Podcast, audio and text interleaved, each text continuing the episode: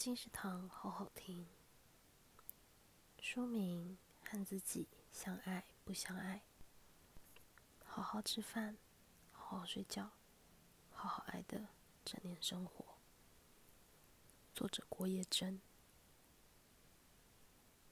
这本书不是要教你学会正念，而是作者将正念认知疗法运用在日常的人际互动与家庭生活中。人的身体、想法与情绪是互相影响的。正念认知疗法就是让你学到这个道理，透过许多的活动，帮助你身心自在。身心自在了，思考自然正向。和自己相爱不相爱？由三彩文化出版，二零二零年十二月。金石堂陪你听书，聊书。